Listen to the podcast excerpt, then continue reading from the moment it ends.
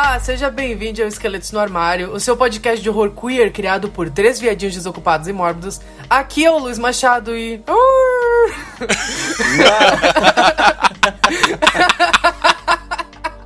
Eu sou o Álvaro e eu sou um gay que corre com os lobos. A Shakira. Lembrando que o clipe dessa música é ela dentro de um cu, sabe? Lembrando disso.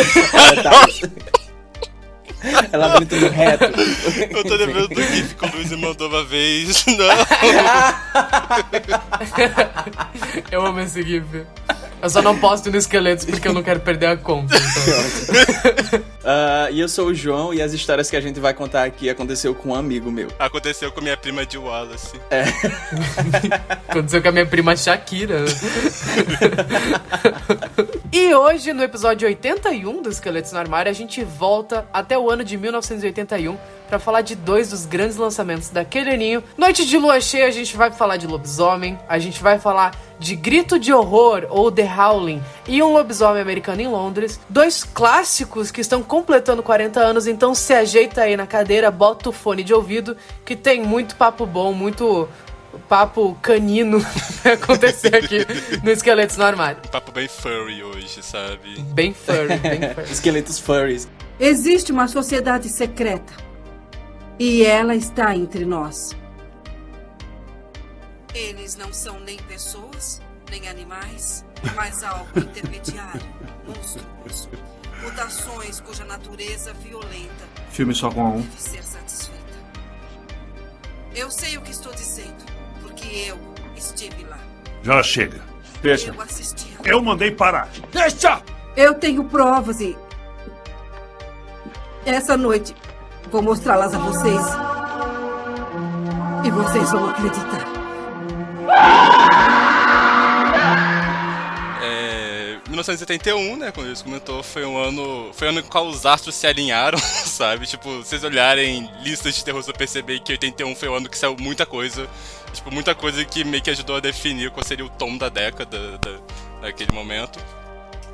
É, um desses filmes foi o Grito de Horror, o filme que ajudou a consolidar o Joe Dante como sendo um grande diretor de terror. Antes disso, ele tinha dirigido algumas coisas pro Corman, né? Dirigiu Hollywood Boulevard, dirigiu Piranha, que é o, o, o hip-off dele, Tubarão. Mas foi o The Howling que que ajudou a catapultar ele marcar ele como sendo um grande nome. É, o The Howling vai contar a história dessa jornalista que ela ajuda numa investigação sobre um serial killer que tá atuando na cidade de Nova York, se não me engano. Enfim, ela tá ajudando numa caça de um serial killer, porque esse serial killer aparentemente é meio obcecado com ela. É, e um dia que eles vão tentar usar ela como isca pra emboscada, ela vai para um cinema poder se encontrar com essa figura. É, dá errado, ela fica traumatizada, ela acaba adquirindo amnésia. Ela esquece o que aconteceu momentos antes, ela começa a ter alguns gatilhos estranhos. E o médico dela diz pra ela que para poder ajudar na, nessa ela se recuperar desse trauma, era para ela ir para uma certa comunidade interior, que essa comunidade especificamente era uma comunidade experimental que estava tratando pessoas, etc. E a gente vai lá ela com o marido dela, enquanto dois amigos dela ficam na cidade investigando mais a fundo quem era esse assassino e por que ele era tão obcecado por ela. É, a história vai tomando os caminhos dela e os desdobramentos acabam envolvendo lobisomens. É, uma das razões pela qual esse filme ele é tão cultuado é porque, primeiramente, o Joe Dante é um diretor muito bom. ele sabe muito bem, tipo, eu gosto como ele sabe misturar humor e terror nos filmes dele. É, nesse caso aqui é mais lá pro terror, mas já tem as pontinhas de humor dele. Eu, ah, eu gosto de como tipo, ele sabe. Ele tem um. Ele tem um senso de ritmo que é muito bom, ele sabe como criar, deixar você fascinado com as coisas que ele tá criando. E como, como a gente entende, 81 foi um ano que define muita década, esse filme é, ele é muito interessante, que ele é muito... Se vocês repararem, é um filme que ele é muito de transição, né? A primeira metade parece muito filme dos anos 70, aquela coisa que é mais um thriller, aquela coisa que é mais focado lado mais psicológico, a situação toda, o mais voltado pro mistério. Tem uma coisa meio urbana no E a começo. cidade suja também. Isso. A maneira que a cidade é filmada, é tipo aquela coisa bem Nova York, anos 70, Taxi Driver, era uma coisa Total. que era muito. Uma Nova York bem podrona, sabe? É Uhum. bem muito neon, muito inferninho, esse tipo de coisa. É, foca muito psicológico do personagem e na metade final é basicamente aquele espetáculo de anos 80 com transformação e várias cenas de especiais e tem uma aldeia inteira de lobisomens, enfim. É um filme que eu acho que é, várias razões pelas quais marcou, além de, enfim, dele ser muito bom no que faz, é justamente dele ser, marcar muito bem essa transição do, do que é o terror dos anos 70 pro que viria a ser terror dos anos 80. Eu vou, vou admitir uma coisa nesse podcast que pode fazer algumas pessoas me julgarem. É, foi a primeira vez que eu vi esses dois filmes. Eu nunca tinha visto nem o The Howling, nem o Lobisomem Americano em Londres, porque até recentemente eu achava. Sei lá, eu nunca fui muito, muito fã de filme de lobisomem. Sim, Edward. eu era Tim Edward. Isso explica muita coisa. Mas eu sempre achei, tipo, um conceito meio limitado. Eu ficava assim, ah, como é que você vai fazer um filme inteiro disso? Mas é tipo, preconceito, sei lá, acho que veio da minha formação como cinéfilo de terror. Porque eu acho que os filmes de terror com lobisomem que eu vi eram ruins, sabe? E daí eu, eu tive preconceito assim, por muito tempo, assim, com o filme de lobisomem, que eu sempre ficava, ai, ah, filme de lobisomem, sei lá, não, não rende muito. Eu meio que acabei é, tendo um, um nariz um pouco torto pra esses filmes. Eu nunca fui atrás de clássicos, tipo, Lobisomem Americano em Londres, ou esse, apesar de muita gente falar como se fossem os melhores filmes de lobisomem já feitos, sabe? Principalmente o Lobisomem Americano em Londres, que muita gente considera o melhor filme de lobisomem já feito. Discutível porque existe Ginger Snaps. Mas é, eu, fui, eu, tô, eu tô começando a criar um carinho por esse subgênero mais recentemente. E recentemente, assim, de uns dois anos pra cá. Primeiro, porque eu assisti Ginger Snaps. Mas eu acho que o, o que me mudou a cabeça e fez eu entender que filmes de lobisomem têm potenciais para serem obras-primas foi o Amaldiçoados do Wes Craven.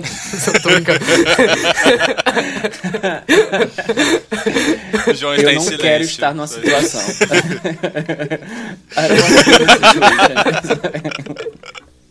Eu amo esse filme. Eu até, eu até peguei, eu vou pegar ele para rever essa semana, porque eu fiquei empolgado de novo.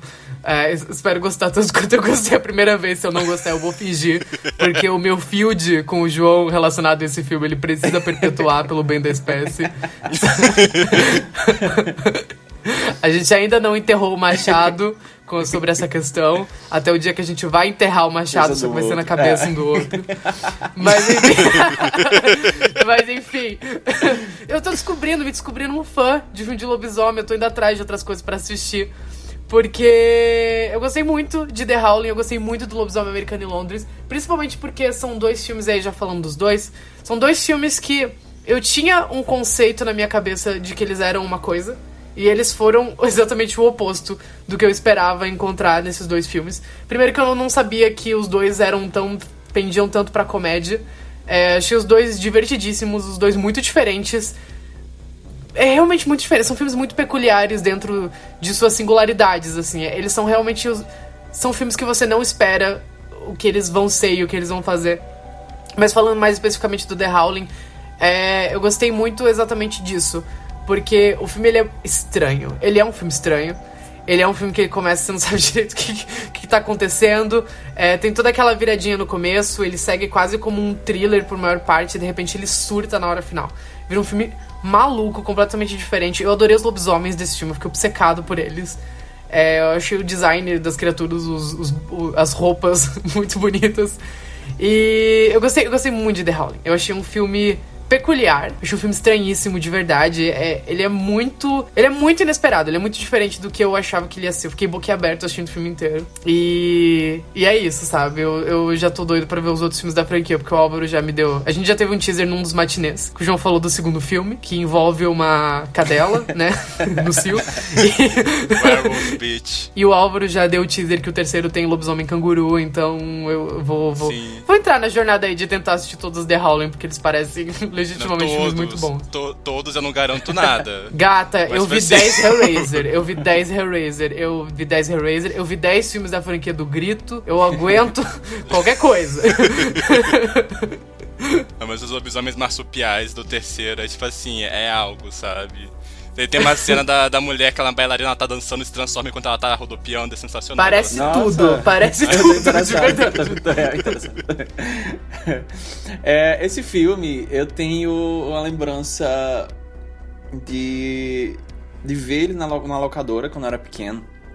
porque a arte dele é, é muito simbólica, é muito forte. É, um, É lindo. Eu acho Aquela que é um é dos posters mais bonitos dos anos 80.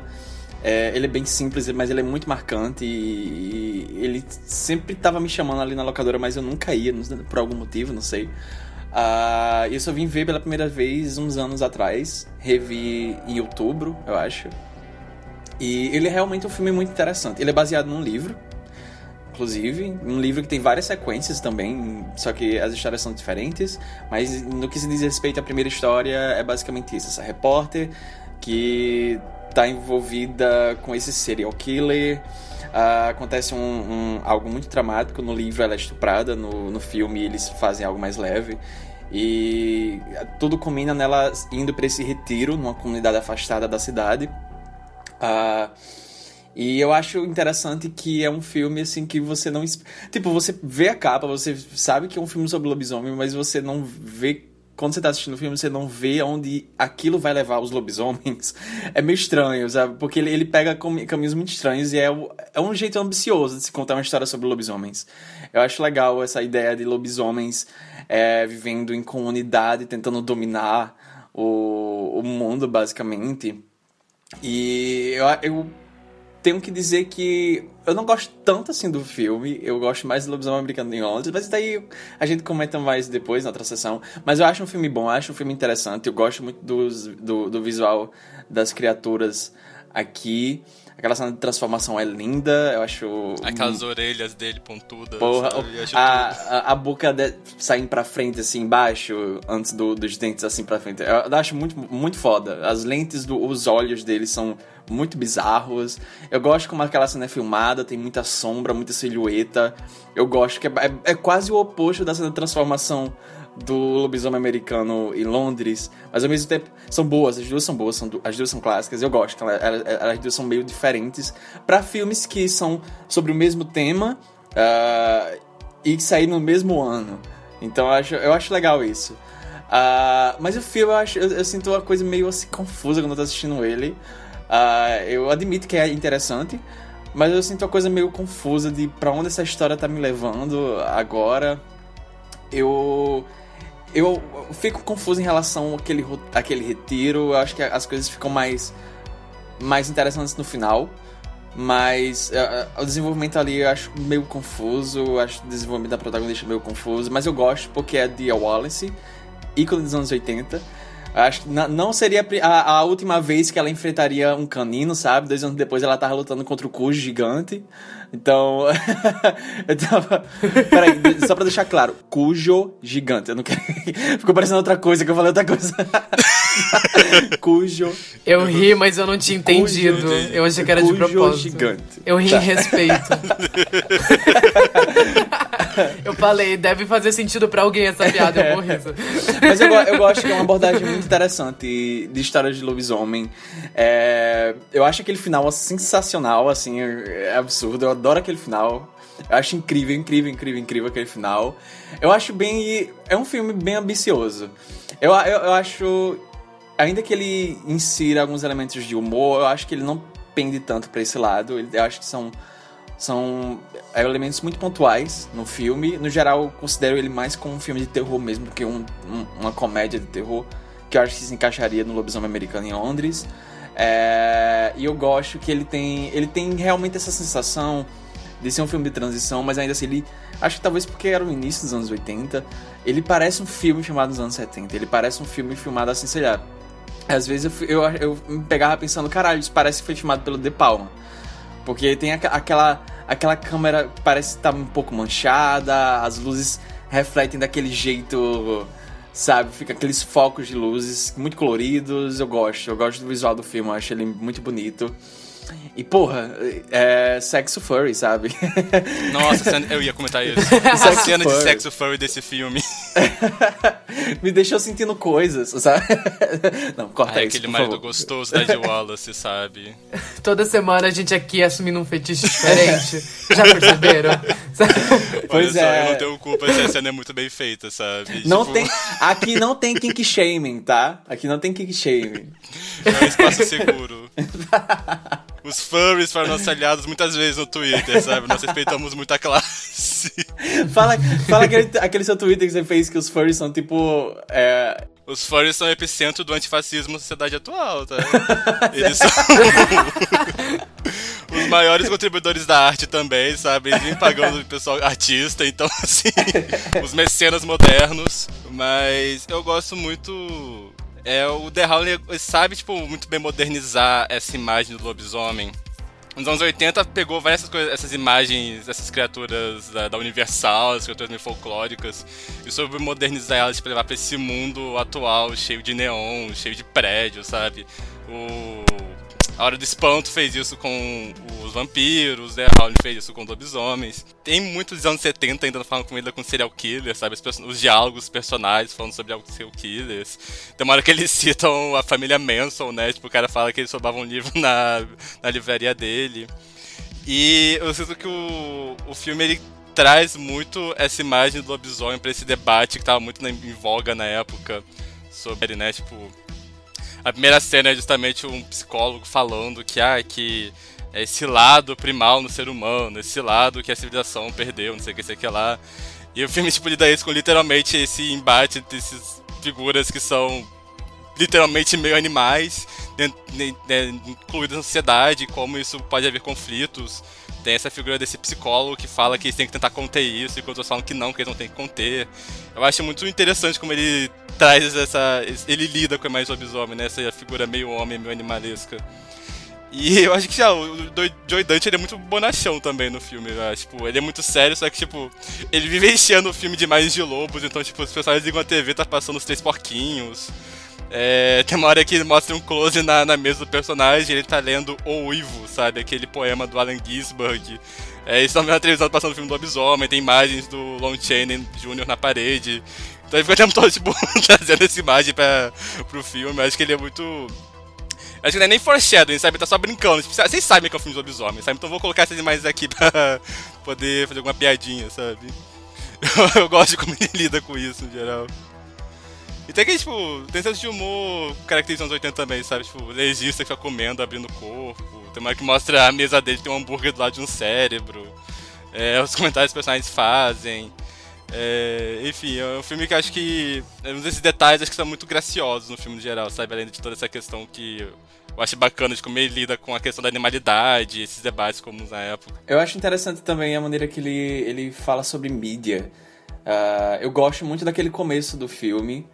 É, eu gosto também do final, eu gosto dessas duas partes e como elas são meio que um sanduíche para uma história de lobisomem clássico, floresta, transformações, etc. Mas ele, é, é- toda essa sessão da história tá entre essas duas sessões mais modernas e é- ela, ela faz um comentário mais político sobre a mídia, sobre jornal sensacionalista e eu acho, eu acho muito interessante. É como você falou, essa maneira que o filme moderniza esses personagens clássicos, né? Os anos 80 ele foi um- um- um- uma década que a galera fez muito isso porque ah, esses monstros clássicos da Universal, eles. Algum, alguns anos antes eles estavam começando a, a ficar mais fortes dentro da cultura pop. Não que eles nunca foram, mas é mais que eles começaram a vender esses personagens como personagens da cultura pop. Então eles acabaram sendo. E isso acabou refletindo na maneira que o, horror acabou reciclando alguns desses personagens clássicos nos anos 80 com versões modernas. Então tem A Hora do Espanto mesmo, tem ah, esses dois filmes que a gente tá comentando agora. ah, tem vários outros também, vários outros exemplos. Tem também, desde algo que já beira também a paródia, como é, a Louco nos Monstros, que é muito bom esse filme também. É, entre outros, maneiras mais metalinguísticas. Eu acho que esse filme também lida com a questão do lobisomem de maneira muito metalinguística. É, eu, eu acho interessante isso. É quase como uma visão assim de. Tá, você conhece, como o Álvaro falou, você conhece esse tipo de história, você sabe que história você tá vendo. Vamos dar um passo atrás, vamos comentar sobre isso. Eu acho, eu acho realmente legal. O cara da biblioteca falando, tipo, ah, esse negócio que é só loche é invenção de cinema, não é assim não. É. É, é, é, é muito legal, é muito charmoso. Eu, eu, acho, eu acho muito charmoso. Eu gosto, eu gosto do filme, no geral. Eu acho que os personagens em si não são tão interessantes. Ah, eu adoro a de Wallace, mas ela tá muito ruimzinha nesse filme, coitada. Ela tá meio inexpressiva. Tá. Ela vendo o corpo da mina eu, lá eu e ficando meio tipo, ah, nossa. Oh, parece, que, ela, parece que ela bateu o dedo na quina, sabe? Parece que ela viu alguém destraçalhado. é isso que. Meu, meu problema, entre aspas, do filme, é, acho na maior, na maior parte das vezes é isso. É porque ele não é uma. Tá, não é uma história clássica de, de, de lobisomens. Eu é uma história mais moderna, é uma história focada nos personagens e que se ela se propõe a focar mais nos personagens. Então é uma abordagem diferente do que você costuma é, apresentar. E o filme faz bem, quando ele cai para a abordagem mais clássica, ele faz muito bem as cenas de transformação, as cenas, as cenas de, dos personagens enfrentando os lobisomens, toda aquela sequência final dos lobisomens é, se voltando contra o, a de Wallace e o outro cara lá, eles tentando fugir da vila. Muito legal.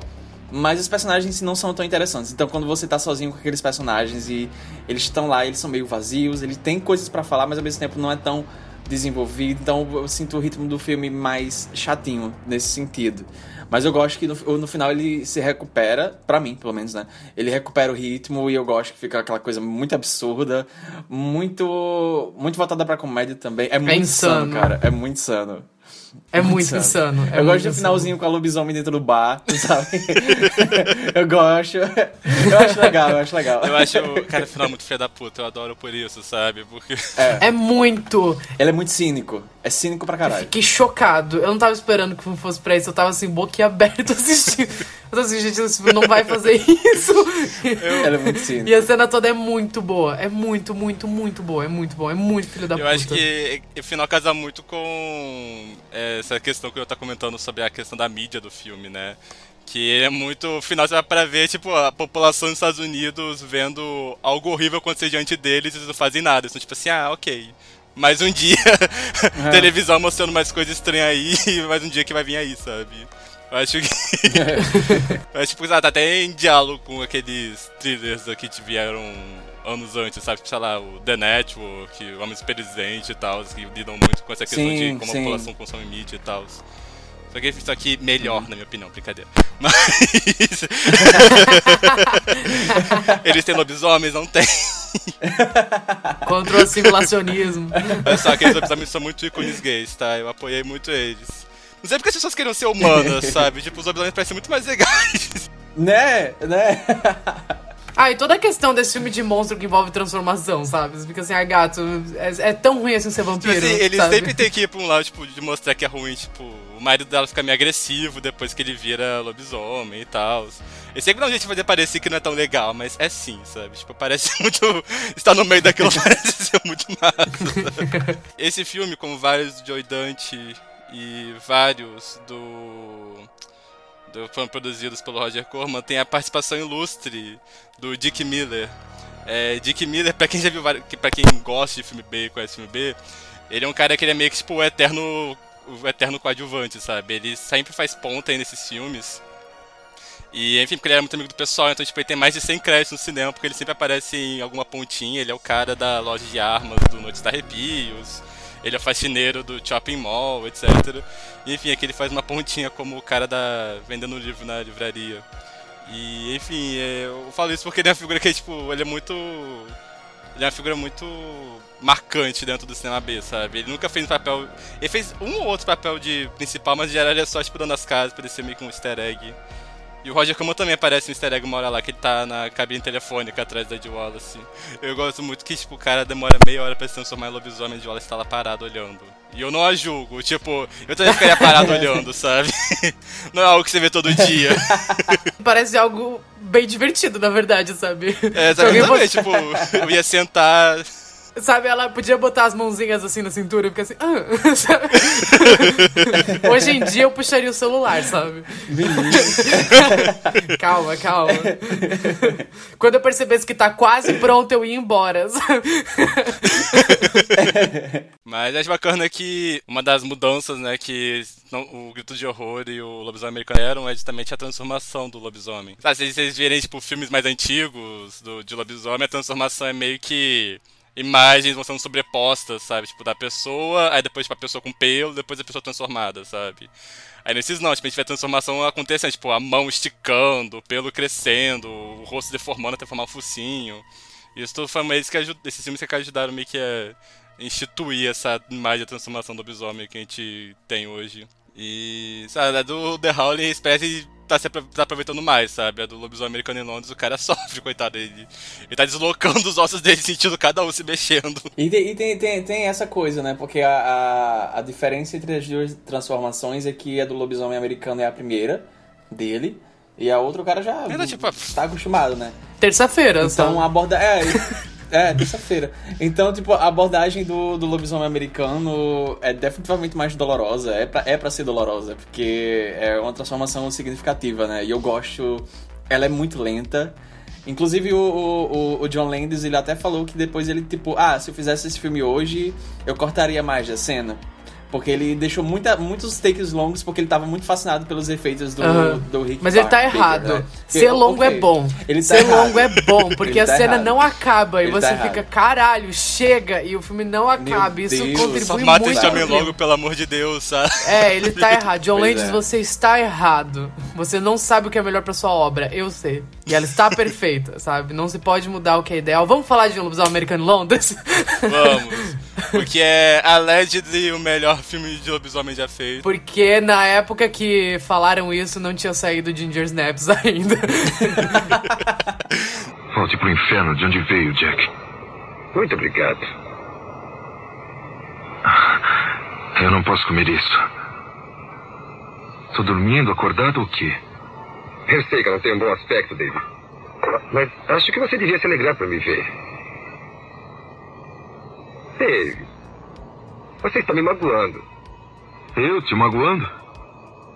Jack, será que não não lhe ocorreu que é muito perturbador vê-lo saindo do túmulo para me visitar? Desculpa se eu te aborreço, David. Mas eu tinha que ver. Mas, enfim, Lobos Americano em Londres, o um filme que atropelou o Grito de Horror na época. Tipo, eles eram muito próximos, o Grito de Horror tava fazendo muita bilheteria, aí veio o filme do John Landis e roubou tudo pra ele. Merecidamente. Antes mesmo do filme estrear, tipo. antes mesmo do filme estrear, já tinha roubado o cara de efeitos especiais, porque era pro Rick Baker ter feito, fez, ter feito os efeitos de grito de horror, mas ele foi pro Lobisomem Americano em Londres. Enfim, é o. É o Ruth Raquel aí desse, do mundo do terror dos anos 80. hum, rivalidade furry, sabe? É o Minas Malvadas, o terror da época, sabe?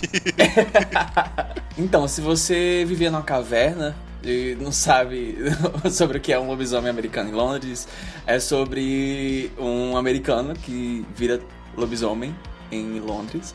Não, é sobre dois amigos que são americanos, eles estão fazendo mochilão pela Europa e certa noite eles estão sei lá, pelas montanhas de uma vila próxima a uma vilazinha, eles vão lá no barzinho, a galera é muito estranha, muito britânica, sabe? A galera é muito, muito britânica, da... ponto. A galera é muito britânica, você já sabe do que eu tô falando. Bêbado xenofóbico.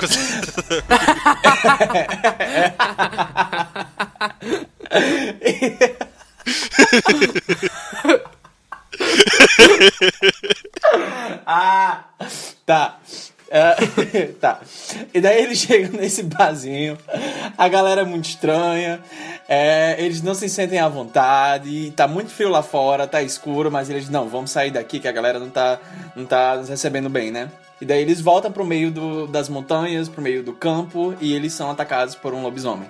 Um deles é morto na hora, o outro sobrevive e acorda três semanas depois uh, no hospital, se recuperando. Ele não se lembra de muita coisa, as cicatrizes dele já estão é, cicatrizando, uh, as feridas, né? E daí ele acaba começando a ficar sob os cuidados de uma enfermeira de lá, que é a enfermeira. Deixa eu ver. Alex. Que é a enfermeira Alex. E eles dois começam a ter uma espécie de relação, um carinho, algo do tipo. Acontece que David, que é o protagonista que sobreviveu, ele começa a ver, a ter visões do amigo dele, que foi morto pela, pela criatura. A, a polícia considerou tudo um ataque, já, já, que depois que o lobisomem foi morto pelos uh, britânicos, ele virou. O corpo dele virou um homem de novo, né? Então eles consideraram um ataque de um lunático. Só que uh, o David começa a ter visões de um amigo dele morto, e o amigo dele morto começa a avisar: olha, você vai virar um lobisomem em dois dias, duas noites. É, você vai começar a matar muita gente, você precisa se matar porque minha alma tá aqui ainda porque a pessoa que me matou sei lá, tá viva, algo do tipo. Tem toda uma burocracia também. Não acho que esse filme deveria ter sido tão burocra- burocrático em É aquela isso. cena da sala de espera, dos fantasmas se divertem, sabe? É, é, é, é bem É, isso. eu gosto, eu bem gosto que a isso. maioria das histórias de lobisomem é sempre, é sempre muito específico, sabe? Não é só É. assim, sabe? Tipo, você vai virar um lobisomem. Não, é tipo assim, tem regras, sabe? Tem Folclore é sempre regras. muito burocrático, sabe? A gente Eu sempre gosto, ficou muito eu gosto. cinema. Eu acho fascinante, eu acho Mas- fascinante. É, mas curiosamente, eu, curiosamente eu gosto que esse filme ele se afasta de alguns, alguns, alguns preceitos que você espera de uma história de lobisomem, por exemplo. é, o lobisomem não pode ser morto apenas por bala de prata, que ele pode ser ferido por bala normal mesmo, como um animal qualquer. Ah, então eu acho, eu acho isso interessante. É uma modernização muito interessante da história clássica de lobisomem. Ainda que eles estejam referenciando a história clássica, eles até mencionam o filme clássico dos anos 30 ah, e em vários momentos. E é bacana. Esse filme é uma comédia de terror. hum, Já, já é conhecido assim. Eu acho que qualquer pessoa que vá desavisado achando que isso vai ser um filme de terror vai encontrar algo muito estranho. Porque ele é uma mistura. Ele, ele é definitivamente uma mistura de comédia de terror. Filme puxa essa coisa bizarra dos, das visões e dos pesadelos que o protagonista tem, com todos os horrores a partir do momento que ele começa a ser transformado. E eu acho que isso, isso cria um choque muito forte pro filme, muito importante também. Porque ainda que ele nos, nos desprepare com as piadinhas e o humor e a relação dele com a, a enfermeira Alex, que é muito fofinha, os dois têm química, os dois são bonitos, os dois são gostosos, eu queria estar no meio daquela, Ai, da- nossa, daquela relação, David, sabe? ó, sucesso na minha pré-adolescência, É, tá? hum. Pois é. A cena dele fugindo pelado por Londres, sabe? Uau. Obrigado. Nossa, eu ia falar obrigado por tudo, John Landis, mas eu não vou fazer isso. É, gato. Alô, Polícia Federal. Oh, não vou falar isso. Você sente, você sente tesão pelo Jeffrey Dahmer, João? Você gosta de assassino? Olha só. Você sente tesão por criminosos, João Neto? Eu tô lembrando, cara, eu tô lembrando, eu tô lembrando daquela review de Dear Evan Hansen. A menina fala que eles O quê? O quê? O que, João? Eu não sei do que você tá falando. tem uma menina, Eu também não. tem uma menina que ela é muito chata, na verdade, mas ela, ela nessa review ela, tipo, ela tava muito pistolada. Não, não, é outra, é outra do Leatherbox, é Esther alguma coisa.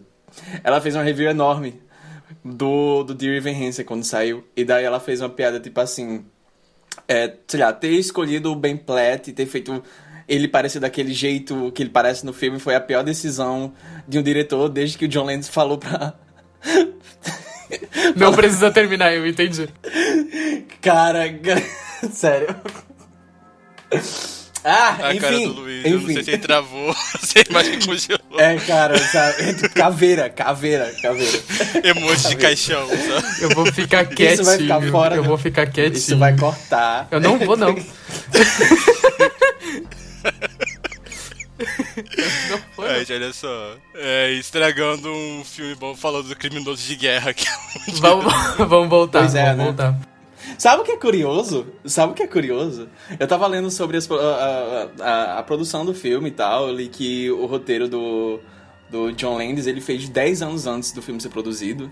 Ele tava numa gravação e daí uma gravação acho que num lugar bem isolado, tipo aquela vila do- da abertura do filme. Eles estavam num barzinho, uma taverna e os locais, os residentes locais estavam falando histórias sobre como os mortos aparecem pros vivos. Não, eles estavam falando histórias tipo. Ah, tem que fazer ritual quando a pessoa morrer pra pessoa não voltar atrás de, de resolver os problemas que deixaram pendente, etc. E daí ele falou que ele escreveu o filme com base nesse medo que ele sentia de eu acho que eu acho que eu não vou saber lidar com isso, sabe? E eu fiquei lindo, eu fiquei tipo hum, sabe? Eu fiquei, eu fiquei hum, então, né? Mas enfim, saindo dessa, dessa parte Saindo dessa aba da, história. da história do, do filme.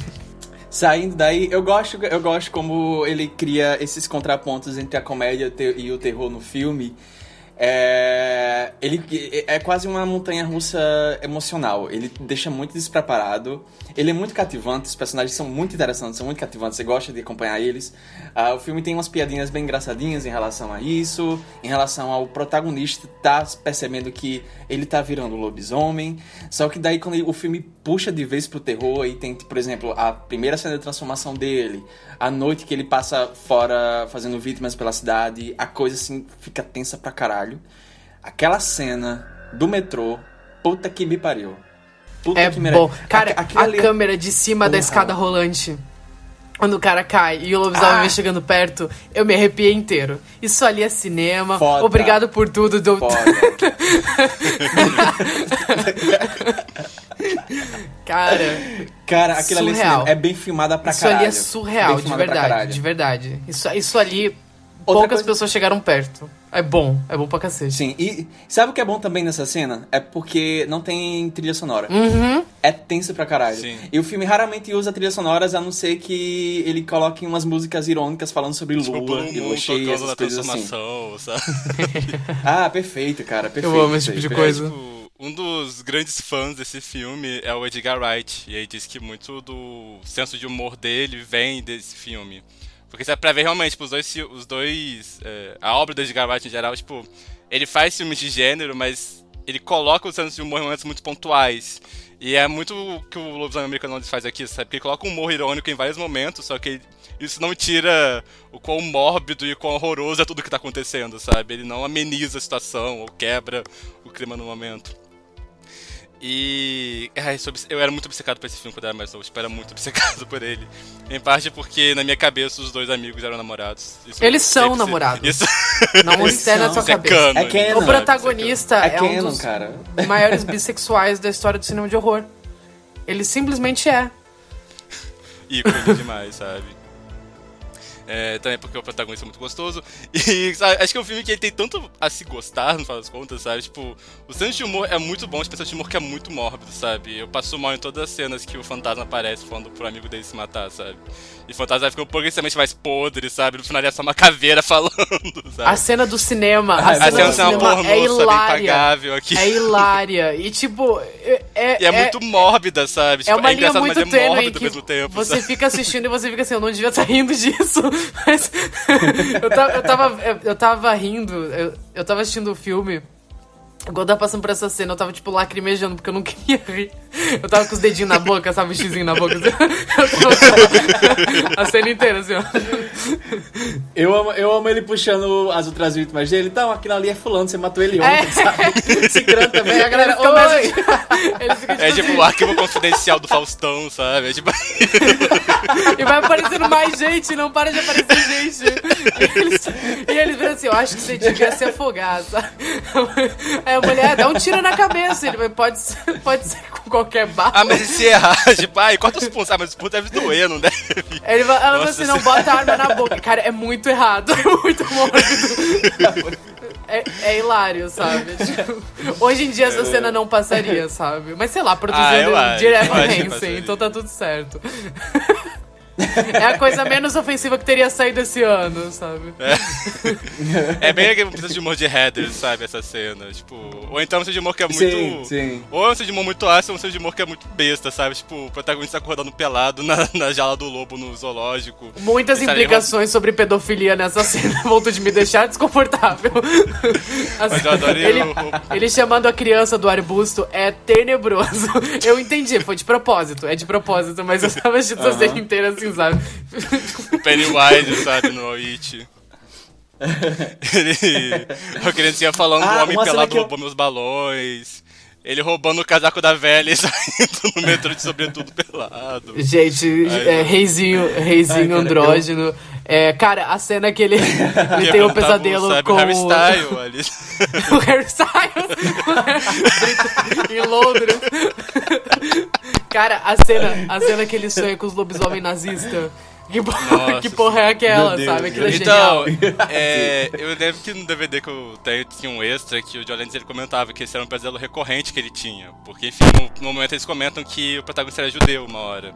E o John Lennon ele tinha vários pesadelos com os judeus, com, com, com o nazista invadiu na casa dele e tal, e ele botou isso no filme, sabe? Tem mais, tipo, desses monstros meio deformados com suástica no braço, sabe? Mas cena que é muito bizarro, não tem nada a ver com o resto do filme. Mas elas dão um, dão um tom, sabe? É uma cena que é muito brutal, sabe, pra ver, sabe? Tipo, eles invadem, tá com fogo na casa, saem metralhando, tipo, você não sabe direito como reagir àquilo. Eh, Sei lá, tipo, uma cena que não tem a ver com o filme, mas eu acho que acrescenta ao clima meio. meio delirante poderia estar naquela época, sabe? Que tipo, que ele tá meio sedado ainda e não sabe direito o que rolou. Aí mistura isso com, tipo, uns, uns sonhos dele comendo carne crua e tal. Eu acho que, tipo, combina, sabe? Tipo, a sensação toda. Aí eu gosto, eu gosto logo depois que o filme vira quase que uma comédia romântica por, sei lá, 20 minutos. Assim. eu acho toda a relação dele com a enfermeira muito bonitinha. Eu adoro a cena que ela leva ele pro apartamento dela. Aí ela olha pra ele e ela fala assim: Ah, eu geralmente não trago homens aqui, mas eu te acho muito atraente e um pouco triste também. Eu adorei essa cena. Eu achei bonitinho. Eu achei de verdade bonitinho. São um casal É muito, é, muito, é muito bem construído. É muito bem construído Sim. isso. Eu gosto porque esse tipo de cena, a cena do metrô também, que eles estão no metrô e ele tá fazendo careta pra ela, eu acho muito fofa também. É, vários pontos do filme que eles estão. Ele, ele- o roteiro construi esse casal da maneira correta, contribui pro impacto no final. Aquele final é muito devastador. Eu, quando assisti pela primeira vez, eu não tava esperando, não tava tipo. Porque ele vai muito do 8 ao 80. Tá tendo aquela cena do, no cinema que a gente já tava comentando aqui. É muito engraçada, é muito mórbida. E daí a coisa toda fica muito feia, muito rápido. Tem toda aquela desgraça acontecendo, os acidentes acontecendo, muita gente morrendo. Você fica, meu Deus do céu, isso tá acontecendo em questão de 15 segundos, 20 segundos, muita merda acontecendo. A coisa fica séria muito rápido, muito rápido, mas não da maneira que você fica, meu Deus do céu. É tipo, é eficiente, é eficaz. E daí no final, quando chega e tem todo aquele confronto final, é muito devastador e você sente o quanto você estava se envolvendo com aqueles personagens enquanto o filme acertou ah, em construir eles bem. Porque tem esse ponto emocional do filme, ainda que o filme seja um filme de comédia, não que comédia não, tenha pontos emocionais, mas é um filme que já está misturando dois, dois gêneros. E ele consegue adicionar esse romance e fazer de uma maneira é, eficaz, ao ponto do final ser forte daquele jeito. É, Eu acho é incrível, um, um é seco, sabe? Tipo, até a semente fica preta uma hora, sabe? Muito Tipo, seco. aconteceu e acabou ali, sabe? A gente não tem desdobramentos pra aquilo. É, é. E é, o filme ele, ele, ele vai ele vai e volta nessa maneira do, do protagonista tá é, passando por essa experiência de transformação e muitas vezes você até sei lá se você for desavisado, se for assistir o filme, você vai achar não, ele vai achar, ele vai achar alguma saída, vai achar alguma solução, algum ritual muito específico, burocrático que tem nesses filmes. É, então o final é muito devastador. Mas é engraçado porque o filme ele trata todo esse processo dele é, a sério e ao mesmo tempo não a sério, sabe? O humor que é usado nessas situações são muito pontuais e muito bom. Eu amo aquela cena dele correndo pra ser preso no, no meio da praça e dele começa a gritar: A rainha é um homem, o príncipe Charles é um viado, sabe? Me prenda! Eu fiquei me perguntando: Nossa, será que a quinta temporada de The Crown vai incluir isso aí? A Diana no Spencer, sabe? Tem essa energia aquele filme. O musical da Giana, sabe? Mas acho que é muito interessante também de comparar. Esses dois filmes saíram no mesmo ano, né? O Grito de Horror e o Lobisomem Americano. E é interessante comparar, tipo, que embora sejam filmes que saíram no mesmo ano, eles são muito diferentes entre si, sabe? É muito. Um filme é muito americano e o outro é um filme muito inglês, sabe? Tipo. O, o Grito de Horror ele tem muito aquela vibe, tipo, a gente comentou, essa coisa meio urbana. Tem uma coisa, tipo, mistério é feito de um jeito que é muito específico desses thrillers americanos. Até a própria forma como as criaturas são tratadas, sabe? Uma coisa que é meio. Eu não sei explicar, é americano, sabe? E quando você pega, tipo, o. Lobisomem Americano, sabe? ele parece até meio folk horror às vezes, sabe? Na forma como ele com essa questão dessas crenças Sim. do interior.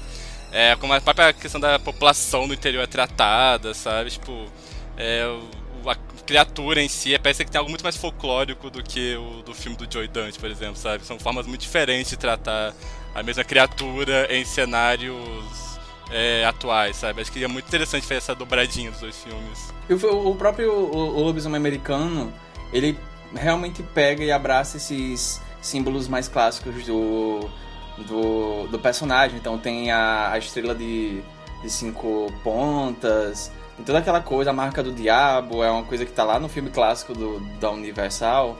Então ele pega isso e, e, e ele traz aquela energia para os dias atuais.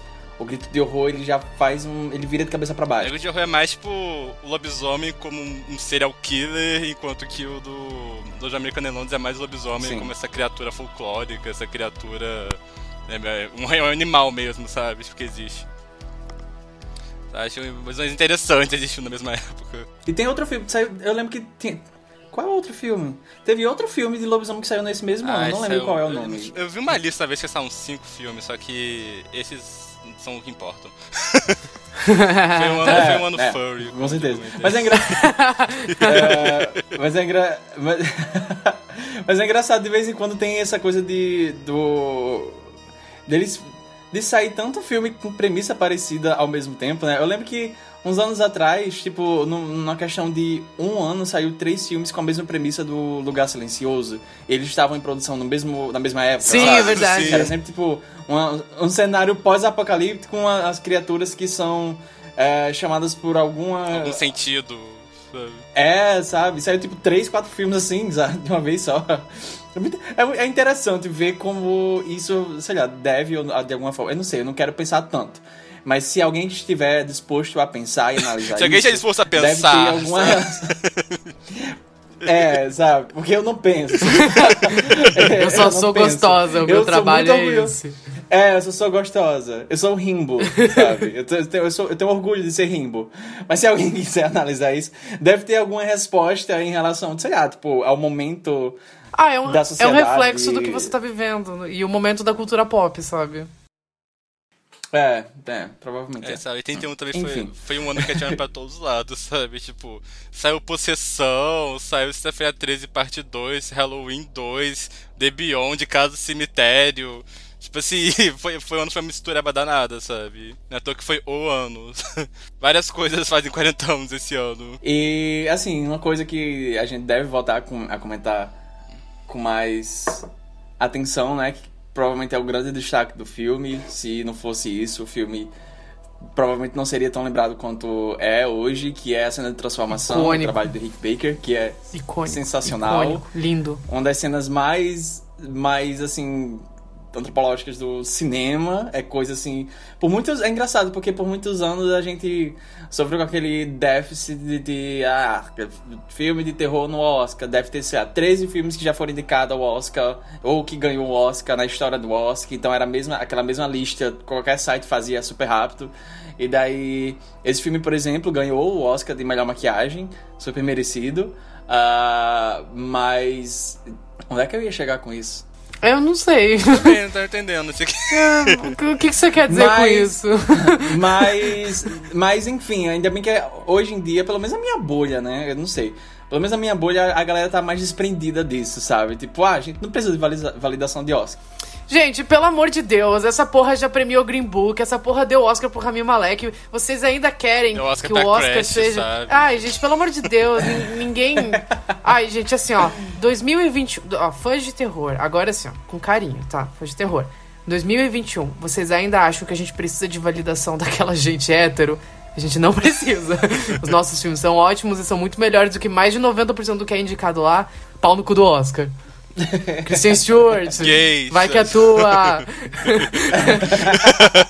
Dito isso, Se a Kristen Stewart não ganhar o Oscar de melhor atriz em 2022, é literalmente homofobia. É, e esse filme foi um dos primeiros filmes que o Rick Baker teve o trabalho de ficar responsável completamente pelos efeitos especiais, visuais do, do filme, e daí ele ganhou o Oscar, né? E daí ele teve uma carreira incrível por Hollywood, ele já foi indicado a vários Oscars, acho que ele ganhou outros Oscars também. É, mas não seria a última vez que ele teria que lidar com lobisomens, né? Ele, inclusive, foi contratado pra fazer o visual dos lobisomens de Amaldiçoados do Wes Craven. E daí eles descartaram o trabalho dele pra fazer uma merda de CGI. E depois, ele fez também o visual do lobisomem, do remake do lobisomem, que tem o Benício do Toro, a Emily Blunt, Anthony Hopkins também. Uma merda.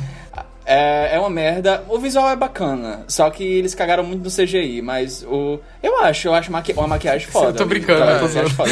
eu tô brincando, não. Enfim. Mas o filme não é bom. Cagaram naquele filme. Mas enfim, um beijo pro reizinho Rick Baker. Você foi o maior, você do- sabe que foi o maior. Da, da Judy Greer com aquela roupa furry, parecendo que saiu de cat, sabe? Tipo, Icônico, do meio. icônico. A Didi Grey dando dedo no meio. A cena, É, a ela é cena que ela sai no soco com a Christina Ricci, daí a Christina Ricci fala, This is not fair. E ela fala, This is Hollywood, baby. Eu amo esse filme. Elas duas são a Cinema. única coisa desse Mas enfim, eu não, vou, não quero entrar nesse assunto. É. Vamos falar sobre. Don't wanna be the situations. I don't wanna be in a situation for even Vai a beber o cu cheio de merda aqui, ó. João.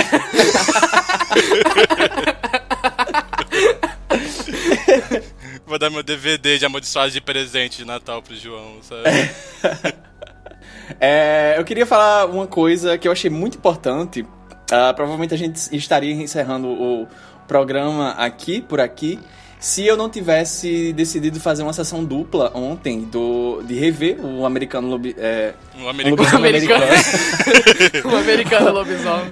de rever um lobisomem americano em Londres e daí assistir a sequência que fizeram pra ele anos depois, que é um lobisomem americano em Paris, fazendo a tour pela Europa. E daí, cara, assim, eu, eu tava esperando no máximo fazer uma menção assim, cara, tem uma sequência fizeram nos anos 90, em Paris, é horrível, mas eu tive uma das experiências mais absurdas do meu ano assistindo aquele filme. É uma coisa assim que eu, eu assisti ontem antes de dormir, hoje eu acordei e fiquei me perguntando, eu sonhei? Ou esse filme realmente exi- existe? Eu assisti ontem. Foi um delírio meu? O que é que tá acontecendo aqui? Foi uma experiência extrasensorial, assim. E eu, eu vou só dar um toque de mais ou menos o que é que vocês vão encontrar se vocês decidirem assistir esse filme. Ah, o Lobisomem Americano em Paris. Você encontra três amigos americanos que estão viajando por Paris. Certa noite, eles resolvem invadir a Torre Eiffel.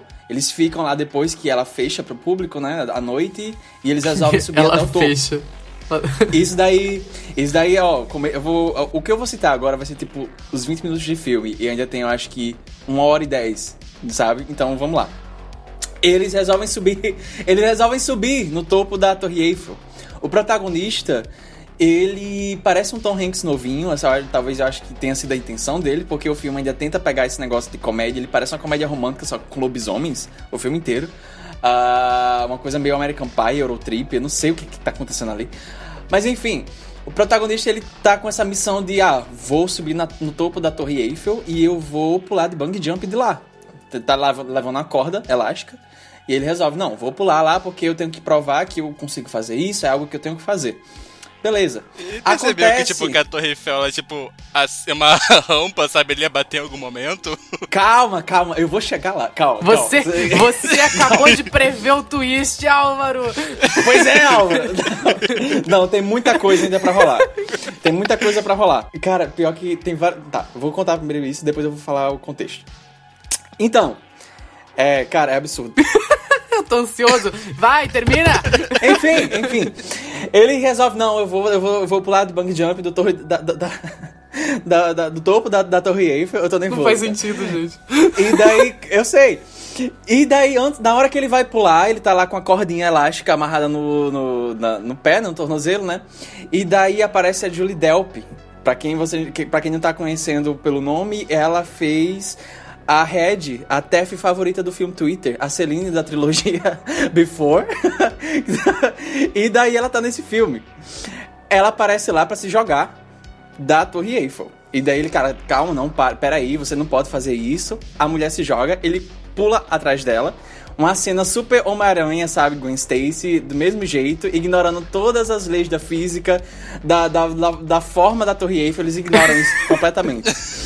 Chega no- na base da Torre Eiffel, ele segura ela ao ponto de soltar e ela só tem uma quedinha, né? Só que ele tá com um elástico do bang jump. E daí ele volta.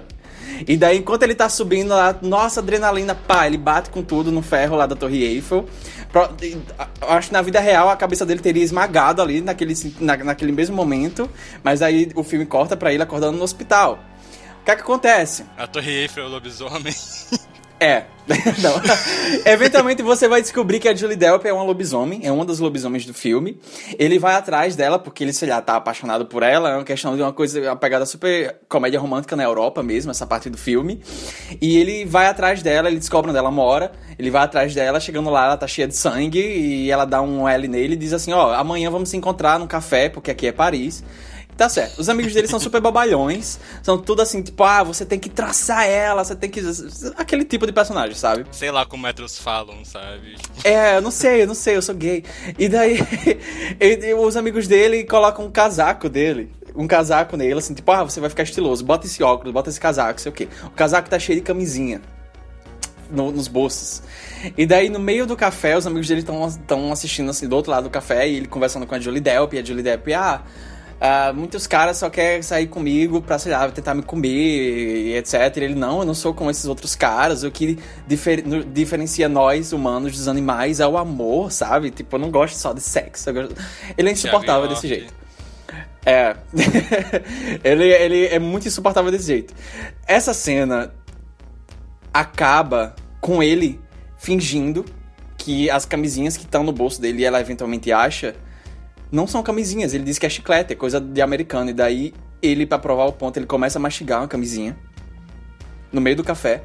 E daí a Julie Delp fala assim: Ah, se isso é chiclete, então faz uma bola de chiclete pra mim. Porque, segundo os franceses, quanto maior a bola de chiclete, maior é o amor da pessoa pela outra, né? E daí ele começa a soprar a camisinha e ele vai. E eu fiquei, meu Deus, o que é que tá acontecendo? Isso só era, acho que 15 minutos de filme. O cara. sé- gente, sério. Ele, ele, ele faz uma bexiga enorme de camisinha da boca dele. Na, na hora, Tô assim. lembrando das imagens que você postou no Twitter, agora tudo faz sentido. É, Tá eu não entendendo? entendi, eu falei que. Tá, sabe? Eu continuo enrolando a timeline, assim. Enfim, o filme depois ele vira o lobisomem americano em Paris, tem vários lobisomens, os lobisomens são horríveis, são coisas assim atrociosas, assim, um CGI PlayStation 2, horrível, mas o filme é muito divertido, é muito absurdo. Cada vez que o filme passava, eu não acreditava o que tá acontecendo. E a história pra esse filme ter chegado aos cinemas é muito absurda também. Porque, a priori, o John Landis ele foi contratado, ele foi chamado pela Universal para fazer uma sequência do Lobisomem Americano em Londres. E ele fez um roteiro, ele fez um tratamento do roteiro, apresentou para a Universal. A Universal falou: Meu Deus, a gente não pode fazer isso, isso é horrível, a gente tá ofendido. E basicamente, essa sequência que ele tinha escrito era a namoradinha. Namoradinha não. O amigo do David, eu esqueci o nome dele, é Max? O amigo que o morre. diretor de. De Da magia Da da magia magia sedução. sedução. É. Trivia, né? Deixa eu ver aqui o nome dele. É. Jack. O amigo do protagonista do, do primeiro filme, ele constantemente menciona uma menina que ele gosta dos Estados Unidos. E a sequência seria focada nessa menina. Ela iria para Londres e daí ela começaria a investigar o, a morte desses dois conhecidos dela. Ele, o filme, o roteiro ia fazer vários, tipo, retcons, sabe? Ele ia colocar que o protagonista tinha um crush por ela também, mas nunca tinha falado pro amigo para respeitar os, os sentimentos dele. E enquanto você via a trama do primeiro filme acontecer, ele tinha escrito uma carta para ela, revelando isso, enviado para ela, e é por isso que ela iria para Londres. E enquanto ela investigava, ela encontrava alguns personagens do primeiro filme, e no final ela descobre que a enfermeira era uma lobisomem, e era a lobisomem que tinha matado o amigo dele e transformado ele em lobisomem. Então, acontecia várias coisas absurdas, né? A Universal não gostou. É, que bom, né? A Universal não gostou, o John Landis falou: olha, lava minhas mãos, faça aí, eu recebo o dinheiro dos royalties, né? E daí a Universal começou a en- encomendar outras, outras sequências. Um dos roteiros foi feito pelo diretor do Brinquedo Assassino 2, inclusive. É, ele fazia várias é, alusões à, à AIDS e ao câncer na época. Ele, ele já falou em algumas entrevistas sobre isso, se vocês quiserem procurar, vocês provavelmente vão achar. Várias coisas foram feitas, várias versões de roteiros foram feitas. E essa versão que chegou aos cinemas, do Lobisomem Americano em Paris, foi reescrita por pelo menos 12 mãos. Então você sabe o nível de. a coisa que estava acontecendo para esse filme acontecer. Enfim, esse foi um dos filmes mais absurdos que eu assisti esse ano. Eu achei muito divertido, eu recomendo. Eu acho que vocês vão rir do absurdo. É uma coisa assim única no cinema. eu acho que eu acho que completa a, a, a maratona se vocês quiserem dar umas risadas assim, porque esse filme é realmente uma coisa. Mas, mas a gente também não poderia encerrar esse episódio sem falar do terceiro filme da franquia, que é na Itália, se chama House of Gucci, estreou no cinema. Na verdade, o terceiro filme da trilogia deve ser O Lobisomem na Amazônia, né? Aquele filme do Ivan Cardoso. Caralho, é verdade, esse filme existe. Quem lembra? Quem lembra? A Daniela Vinitz. o Sidney Magal. Cara, esse filme assim é uma coisa. David! David, pare! Eu vou pra polícia. Jack estava certo. Jack está morto! Jack está morto e seis pessoas também. E hoje será lua cheia. Eu vou pra polícia. David, por favor, pense! Vamos ver o Dr. Hirsch! Pensar, claro, eu sou uma droga do lobisomem, pelo amor de Deus! David! Ei, seu guarda! Seu guarda, eu matei aquela gente ontem. Então, lobinhos, lobinhas e lobinhos, esse foi o nosso especial sobre lobisomens em 1981. É, falando um pouquinho sobre The Howling e um lobisomem americano em Londres, um pouquinho sobre um lobisomem americano em Paris. Eu espero que vocês tenham gostado. Esse foi o Esqueletos no Armário. Você pode fazer parte da nossa alcateia nas redes sociais, que é arroba esqueletos gays em qualquer lugar da internet. E você pode também conferir o nosso site, que é esqueletosnoarmário.com. Agora, se você quiser me seguir nas redes sociais, é arroba machadoLUE, no Twitter e no Instagram. Eu sou Álvaro, se vocês quiserem me contar no Twitter, a minha arroba é arroba Álvaro de Souza 98. E eu sou o João. Se vocês quiserem me achar no Instagram, é arroba joneta89. E no Twitter, arroba JON3TO. Alguém faz uma piada com furry, alguém faz uma piada com furry pra terminar o programa. E, Cara,